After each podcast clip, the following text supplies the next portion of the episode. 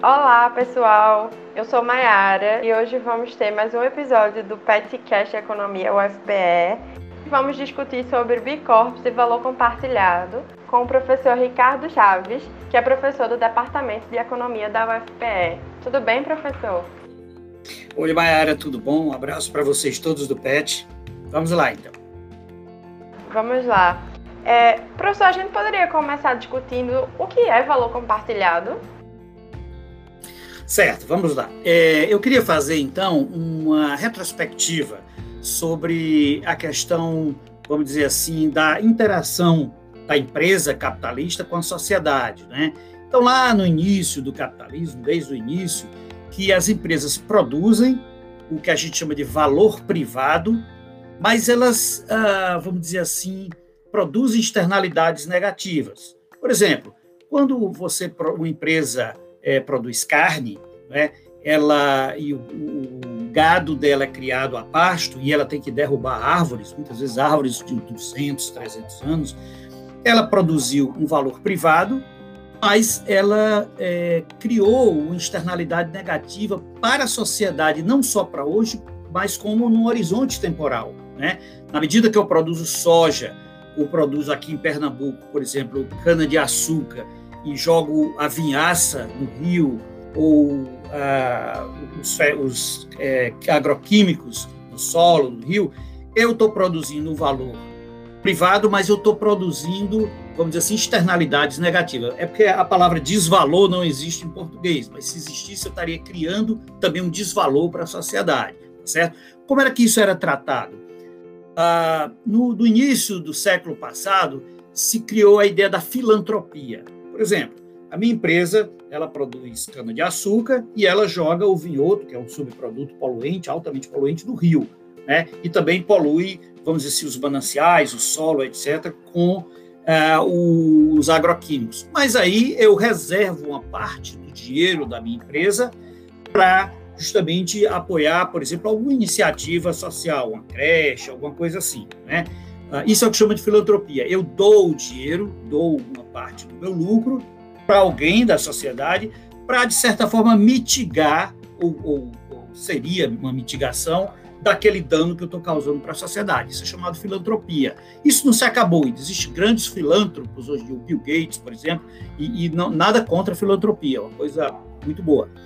Depois avançou-se mais para o que se chama de responsabilidade social corporativa. Né? Por exemplo, a Bolsa de Valores de São Paulo ela ganha dinheiro, né? ela é uma associação de corretoras, ganha dinheiro e tal, mas aí ela tem projetos sociais. O, o JCPM, é, o grupo JCPM, ele tem lá também vários projetos sociais. Isso é chamado responsabilidade social corporativa. Né? A, a empresa ela se engaja em algum movimento, vamos dizer assim, uh, na sociedade para causar benefício, etc, etc. Né? Uh, essa coisa, mais recentemente, ela evoluiu para o que o Michael Porter, professor de Harvard, chama de valor compartilhado. Né? Ele diz o seguinte: olha, não é muito interessante você produzir criando externalidades negativas e depois tentando mitigar, vamos dizer assim, em outra, é, em outra área da sociedade, gastando dinheiro, fazendo responsabilidade social filantropia. O ideal mesmo é que dentro do seu modelo de produção já tenha a estratégia, é, vamos dizer assim, já incorpore a estratégia da sustentabilidade. Não que não se possa fazer filantropia nem responsabilidade social, isso é uma coisa muito boa, né? mas isso não resolve o problema. Por exemplo, a, a, a expansão da fronteira agrícola no Pará, no Mato Grosso, em Goiás, ela custou 20% da floresta amazônica.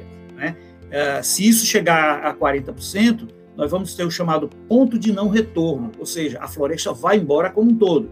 Tá? Então, por mais filantropia e por mais responsabilidade social que se faça, aquilo não tem preço. Então, os nossos filhos, os nossos netos, os nossos bisnetos, enfim, as gerações futuras podem podem não ter mais a Amazônia.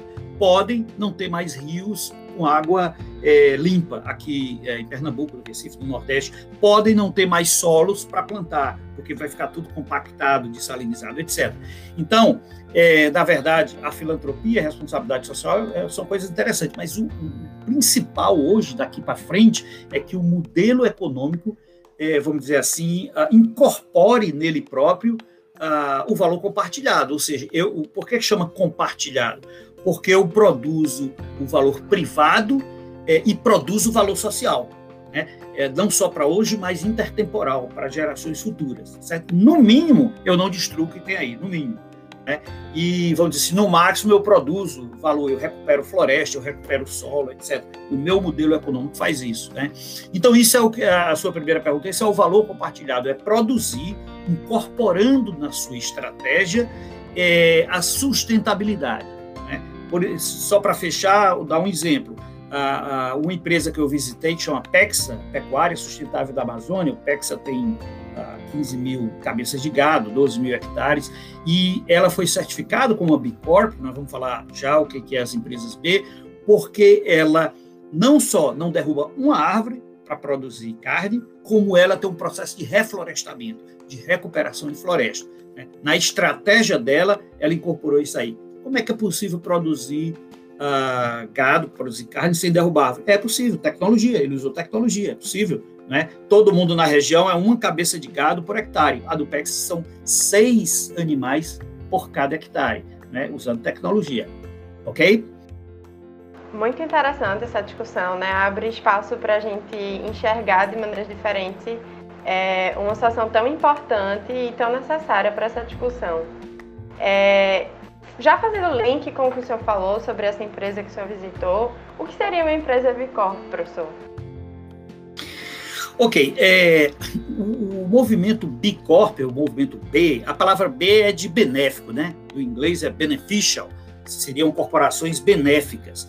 Foi um movimento que, que uh, iniciou e cresceu, hoje cresce no mundo todo, para tanto orientar empresas para produzir de acordo com o padrão B, como certificar essas empresas, tá certo? Então, por exemplo, o modelo antigo, a empresa era uma corporação de acionistas. No modelo B, a empresa é uma corporação de grupos de interesse. Não é que uma empresa não tem acionista, ela tem acionista, mas ele leva em conta o grupo de interesse. Porque qual é, qual é o interesse de um acionista na empresa? Né? Vocês são estudantes de economia e sabem muito bem disso. O interesse de um acionista de uma empresa é lucro, somente lucro. Né? Mas qual é o, o, o interesse que a sociedade que está circundando é, aquela empresa tem? Não é lucro, não é só lucro. É, ela, a sociedade até quer que a empresa se desenvolva, porque vai dar emprego, etc., mas fundamentalmente quer que ela produza valor privado sem é, provocar, vamos dizer assim, externalidades negativas. Um, um, exemplo que eu sempre, sempre dou é da Vale do Rio Doce. Né? A Vale do Rio Doce é uma empresa de mineração é, ali no norte, né? Então, parte dela do Pará, e ela começou o processo de mineração e com muita poluição. O que é que aconteceu? Os, as ações delas começaram a cair na, na Bolsa de Valores do Brasil, na BMF, hoje chama B3, né, a, a nossa bolsa. Então começa a cair. Por quê? Porque as pessoas que negociam com o produto da Vale não gostam de comprar minérios de uma empresa que destrói o meio ambiente. Né? Então, isso fez com que as ações da Vale caíssem ah, os acionistas começaram a perceber o seguinte: olha, é, a, ela pode ter a melhor tecnologia de produção, se ela continuar destruindo o meio ambiente, as ações vão cair. Né? Então, os acionistas já percebem é, que nesse modelo B, ou nesse novo modo de produzir, os grupos de interesse talvez tenham muito mais importância, vamos dizer assim, no peso da queda das ações do que a própria corporação. O que eu estou lhe dizendo é o seguinte: a empresa ela pode pegar é, o melhor CEO, né? CEO é o, é o, quem comanda a empresa, a palavra em inglês quer dizer Chief Executive Officer, seria o, o comandante da empresa. Ela pode pegar o melhor comandante, a melhor tecnologia, ela ser uma empresa altamente eficiente do ponto de vista técnico, mas ela está poluindo o meio ambiente, ela está desmatando, ela está é, roubando emprego, etc, etc. A, o mundo vai olhar para essa empresa é, como uma empresa que não, que, que, produz um valor privado, mas destrói uh, o, o, valor social. Quer dizer, a empresa que cria externalidades negativas. Eu vou dar um exemplo bem, bem assim, com os países, né? Uh, eu acho que daqui a muito tempo os países também vão ser classificados como países B e países não B, né? Por exemplo, o Brasil, nos últimos meses, uh, permitiu, enfim, uh, aqui no Brasil, houveram várias queimadas, tanto na Amazônia quanto no Mato Grosso.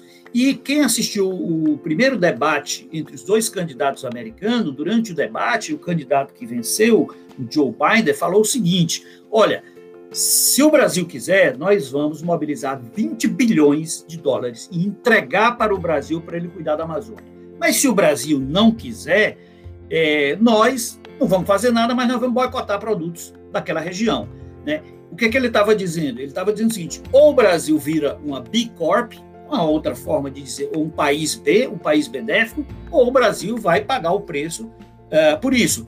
E por que que lá nos Estados Unidos e na Europa, o Joe Biden, a Angela Merkel e os outros estão preocupados com a Amazônia? Porque se a Amazônia for derrubada a partir dos 40%, que a gente chama tipping point, né, o ponto de não retorno, há uma perspectiva, os cientistas já viram que a Amazônia vai virar uma grande savana, chamada savanização da Amazônia. E isso tem uma consequência não só para o Brasil, né? vai empobrecer o Brasil, sem dúvida, mas isso tem uma consequência mundial, porque ah, estima-se entre 1 a 2 graus de temperatura a mais. Isso compromete a agricultura no mundo todo e pode trazer muita fome, enfim, conflitos, etc. Então, por isso que o mundo tem essa preocupação. Então, a empresa B, ela é uma empresa que cuida ah, dos interesses não apenas do acionista, mas dos interesses do grupo, dos grupos ou da sociedade que circunda essa mesma empresa. Certo. Então, ainda existe uma preocupação com o lucro, né? Não é somente uma questão social. Não, sim, sim, claro. Veja, é, quando vocês têm a primeira aula de economia, vocês uh, sabem que a função objetiva da empresa privada né, é o lucro. A função objetiva da empresa é o lucro. Sem lucro, a empresa privada não sobrevive. É o combustível da empresa. O que é que mudou? O que mudou é que não é só o lucro tem mais alguma coisa além do lucro. Por exemplo, a gente fala muito em modelos de negócios sustentáveis. Né? A, a universidade, o MIT, Massachusetts Institute of Technology, eles estão trabalhando muito essa coisa dos modelos de negócio sustentável. O que é, que é um modelo? Como é que é uma empresa comum? A empresa comum ela tem uma contabilidade, que é a contabilidade econômica. Né? A empresa comum ela fecha o ano e ela faz a contabilidade, receita, despesa, lucro, pagou impostos, etc, etc. Essa empresa nova, essa empresa sustentável, o modelo de negócio sustentável, que a, a, uma boa parte das empresas já estão, a, vamos dizer assim, entrando nessa discussão, é que ele tem ela tem três contabilidades. A empresa B, a empresa do modelo de negócio sustentável, ela tem três contabilidades. Ela tem a contabilidade econômica, que já era, ela tem a contabilidade social e ela tem a contabilidade ambiental. Então, são três contabilidades. Eu vou dar um exemplo a você. Por exemplo, vamos dizer que você tivesse uma empresa que produz cana-de-açúcar, aqui no interior de Pernambuco, e você estava usando trabalho de criança, trabalho infantil, crianças com 6, 7, 8 anos, como há muito pouco tempo atrás, há três décadas, se utilizava aqui no Nordeste, né? Uh, não só em Pernambuco, mas em vários no Brasil, né? em São Paulo, São Paulo, país mais o estado mais rico do Brasil, tinha casos de trabalho infantil, de crianças com 10, 11, 8 anos trabalhando em canaviais. Né? É, então, se você, se as crianças, se você usa esse tipo de expediente, ou trabalho escravo, ou trabalho degradante, não fez a contabilidade social. Você não tem uma contabilidade social justa. Se você produz destruindo o meio ambiente, você não tem a contabilidade ambiental.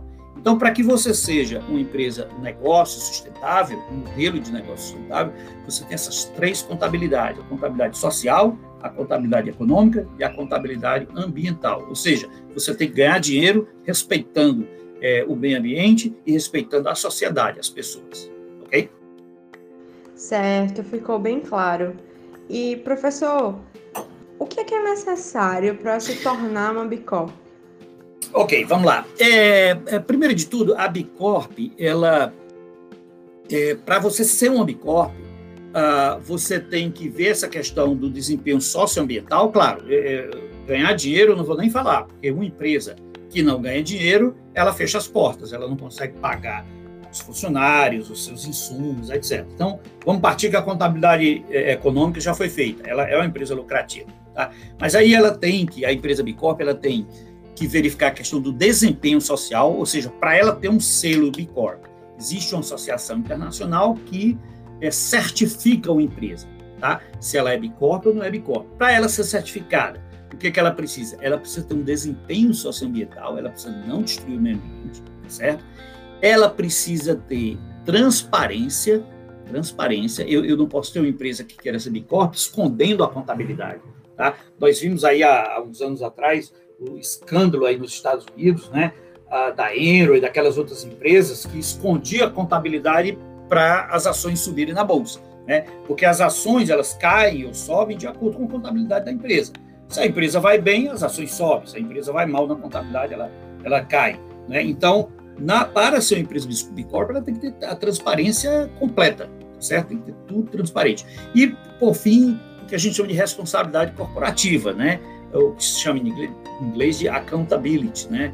Quer dizer, ela, ela, ela tem que ser uh, responsável né, do ponto de vista é, empresarial, tá? Uh, por exemplo, uh, vou dar um exemplo para vocês. Uma empresa metida em corrupção, a empresa está fazendo um esquema com a Petrobras, e tal, na época, né, não agora, mas na época, e está envolvida de, forma, de alguma forma em corrupção. É, essa empresa não vai ter o que a gente chama de responsabilidade corporativa. Tá? Então, ela jamais será uma Bicorp. Ela, para ser uma Bicorp, ela tem que ter o desempenho socioambiental, transparência e responsabilidade corporativa. Bom, a Bicorp, quem pode ser Bicorp?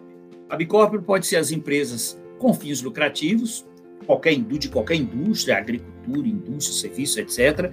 É, ela vai ter avaliação personalizada, né? Quem, quem vai certificar vai avaliar é, cada caso, etc. É, ela, ela pode ter vários tipos de estrutura legal, ela, aqui no, no nosso caso aqui pode ser SA, pode ser, enfim, isso não importa. Tá? Aí tem que ter mais de um ano de idade. Né? Empresas muito novas, não, porque elas não ah, não mostraram ainda, né? Os certificadores de Bicorp dizem que a partir de um ano é o suficiente para eles saberem conseguir discernir essa questão do desempenho social, transparência e responsabilidade corporativa. Mas para que serve a Bicorp? Por que, que eu seria uma Bicorp? Veja, eu, eu não vou dizer para vocês que 90% das empresas hoje são Bicorp. Não são, é minoria. É uma minoria, mas é um movimento que cresce. É um movimento que cresce muito. É feito o movimento dos orgânicos e, enfim, é um movimento que cresce. O que, que vai acontecer? No dia que você for, for supermercado, certo? E for comprar, é, vamos dizer assim, uma picanha, tá? E tiver na prateleira assim, essa empresa aqui, o Pexa, é, e o Pexa é uma Bicorp, né? A, a primeira Bicorp brasileira foi a Natura. E depois houveram muitas outras, e hoje o Pexa, que é essa de pecuária, ela é uma Bicorp. Então eu tô lá com a picanha do Pexa, que, que é uma Bicorp e ao lado tem uma picanha que você não sabe de onde é, não tem a menor rastreabilidade.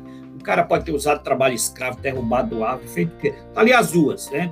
Ah, mesmo que a outra, a Bicorp, pague um pouco mais caro, seja um ou dois reais mais caro, ou um pouco mais, a, a tendência é que as pessoas cada vez mais procurem é, comprar, ah, vamos dizer assim, produtos que sejam certificados é, por empresas benéficas. Né? Então, essa é uma tendência mundial. Né? Evidentemente que em países muito pobres, onde a renda é muito baixa, a prioridade principal é consumir, é comer, né? e isso é muito justificável. Né? Se eu tiver um quilo de feijão de uma empresa que eu não sei quem é, por um real, e eu só tiver um real para comer, e o outro de uma empresa que não destrói, que não leva 10 reais, eu vou comer o de um real, evidentemente, vou comprar o de um real. Né? Mas à medida que a renda, e há uma tendência, essa coisa da, da Covid é, episódica, há uma tendência de, nos próximos 30 anos, até 2050, a renda mundial crescer né? Ah, essa tendência vai trazer para o consumidor, certo? Não só de alimentos, mas de serviços, de, da indústria, etc., vai trazer para o consumidor, a, a, vamos dizer assim, uma consciência maior de que o consumo dele ele tem que ser responsável. Né? Ele, quando consumir alguma coisa, ele tem que pensar se ele está destruindo a Amazônia, se ele está é, incentivando o trabalho escravo, se ele está incentivando o trabalho degradante, enfim, é, é, essa, essa tendência vai acontecer. E eu vou dizer uma coisa a vocês, para concluir. É, uma, uma das, vamos dizer assim, uh, uma das novidades dessa história toda é as redes sociais, a internet.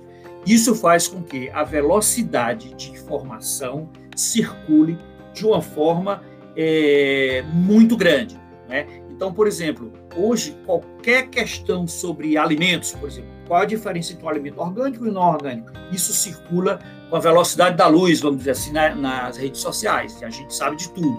Né? Então, isso aí vai tornar o consumidor mais, vamos dizer assim, munido de informação para que ele faça a sua escolha. Né? Evidentemente que o aumento da renda nos próximos 30 anos vai ajudar isso aí. Mas, assim, qualquer grupo de dados que você veja, por exemplo, os orgânicos, né? Os orgânicos. Os orgânicos de 20 anos para cá cresceram de forma exponencial. Ainda é pouco, ainda é pouco. Né? Do, do cômputo geral, os orgânicos, alimentos orgânicos estão muito mais concentrados nas regiões que têm mais dinheiro, mais ricas, né? mas assim, o crescimento foi exponencial. E há uma tendência de que esse crescimento se alastre pelo mundo todo. Então, as empresas Big Corp, as empresas benéficas e que uh, produzem sem causar externalidades negativas, não só ambientais, mas sociais, a tendência é que a empresa queira, a empresa vá buscar, procure uma certificação B. E aí, a, a, concluindo, a tendência é que os consumidores antes de consumir, procurem saber é, quem produziu aquele produto. Né? Ok? É, então a gente observa o papel do consumidor né, é, nessa questão, né? Como é importante que os consumidores se conscientizem a respeito disso, né? É, essa é a grande mudança. Essa é a grande mudança. E da onde é que vem essa, de onde é que vem essa conscientização do, do é, consumidor? Bom, ela vem naturalmente do aumento do aumento de renda. O aumento de renda faz com que você tenha, vamos dizer assim, opção, né? Ah, por exemplo, o, ovo caipira custa 15 reais a caixa, o ovo normal custa 10. O ovo normal foi criado pelo é o mesmo ovo, absolutamente o mesmo. Mas o normal foi criado por uma galinha que passou a vida dela toda numa gaiola. A, o ovo caipira foi criado, foi produzido por uma galinha que, que expôs, que expôs no terreiro, que teve uma área, ou seja, que não foi afastado da natureza dela. Isso importa? Bom, se você só tiver dinheiro para pagar 10 reais, não importa. Você quer comer prioritariamente. Mas se você tiver um pouquinho mais de dinheiro, isso importa. Isso importa. Hoje, por exemplo, se você for em qualquer supermercado do Recife, você vai ver que existe uma demanda muito grande, por exemplo, que a gente chama de consumo ético. Né? O ovo caipira, nada mais nada menos do que o consumo ético. Né? Ele é exatamente igual ao outro. A única diferença é que a galinha não sofreu. Algumas pessoas acham que isso é importante, outras acham que não. O que eu acho é que, ao longo do tempo, eu digo sempre meus alunos em aula, que eu não quero fazer julgamento de valor é, é sobre consumo ético, sobre Bicorp, nada. O que eu digo para vocês, e digo com muita segurança, é que nos próximos 30 anos, essas questões de consumo ético, meio ambiente, é, contabilidade social, essas questões todas vão ser muito importantes no mercado que tanto empresas como consumidor tem que ficar atento a isso. Recentemente eu vi uma propaganda da Seara, que é uma empresa que a vida toda produziu embutidos, né, frango e linguiça, não sei o que e tal.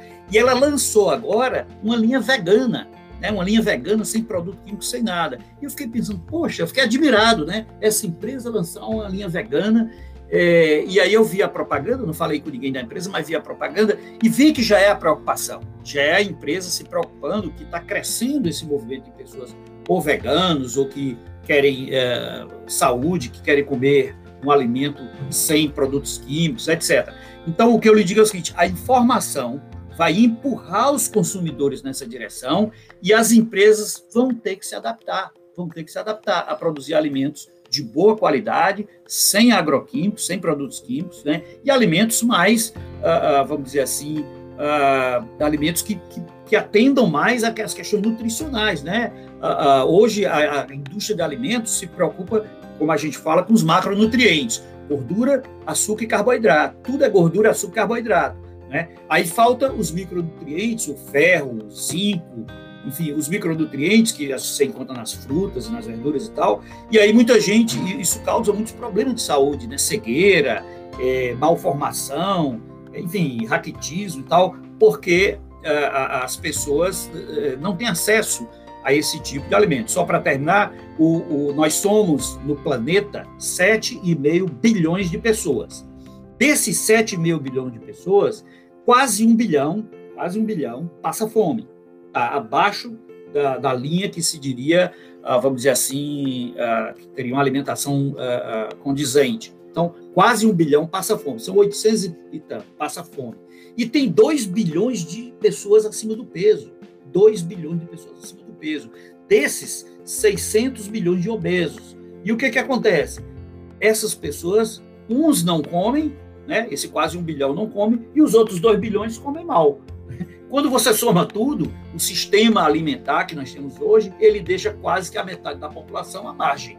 Né? Então, isso precisa mudar. Como é que isso muda? Com um sistema de produção, com empresas com um modelo de negócio diferente. Né? Um modelo de negócio que tem essas três contabilidades: social, ambiental e meio ambiente. Eu tenho que produzir um alimento que ele seja lucrativo, que ele não destrua o meio ambiente e que ele não polua, é, enfim, não cause doenças nas pessoas. Né? Então, essas contabilidades, e a empresa Bicorp entra nesse, uh, vamos dizer assim, nessa. É, a empresa Bicorp ela está sintonizada com essa ideia, ok? Ok. Realmente muito importante a gente discutir sobre isso. É, e para fechar, o senhor pode dizer alguns exemplos de empresas brasileiras que têm esse estilo de negócio, esse modelo de negócio sustentável? Posso, olha, uh, são muitas, né? Tão muitas. Tem, tanto tem empresa genuinamente brasileira, como tem empresas estrangeiras que estão aqui no Brasil. Por exemplo, a Natura, como eu falei, né? A Natura é uma empresa foi a primeira, foi a empresa, primeira empresa Bicorp. O Pexa, Pexa que eu falei para vocês, empresa uh, de uh, pecuária, mas aí tem várias, tem, uh, tem uma empresa que chama Meu Copo Eco, que produz essas coisas de material reciclado, reciclável, né? É, eu estou aqui da minha mão com a lista, são várias, são muitas, seletiva, empresa, por, por exemplo, a, a, Native, que é a maior produtora mundial de açúcar orgânico, né? isso é importante dizer o seguinte, ah, quando eu estava na faculdade há muitos anos atrás, e se falava em agricultura orgânica, nessas coisas, não falava-se bicorp, mas falava de agricultura orgânica.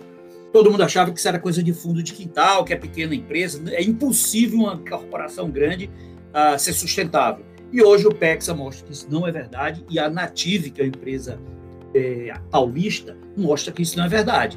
A, a Native é a maior empresa mundial de açúcar orgânico, uma empresa gigantesca. Se você for aqui nos supermercados de Recife, você vai ver vários produtos da Native. E é uma empresa, é, vamos dizer assim, é, uh, sintonizado com essas ideias aí que a gente acabou de falar. Né? Então, são muitas. Né?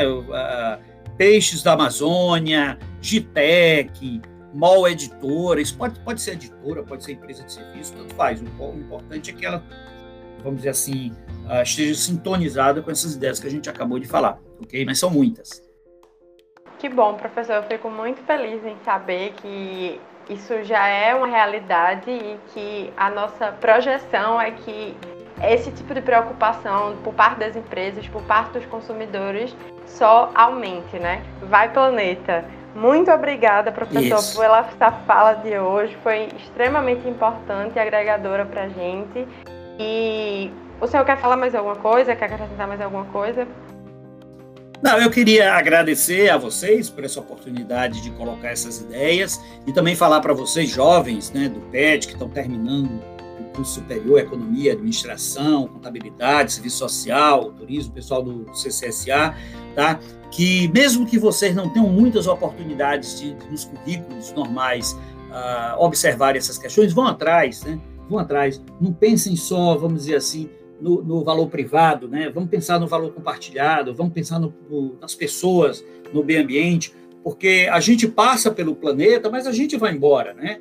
E o planeta fica planeta, nosso planeta tem 4,5 bilhões de anos, né? E, ah, se Deus quiser, vai, vai ter muitos milhões e até bilhões a mais. Então, nós vamos passar e o planeta vai ficar. Então, o ideal é que o sistema econômico ele, ele seja capaz de produzir riqueza sem destruir o planeta. Isso é fundamental.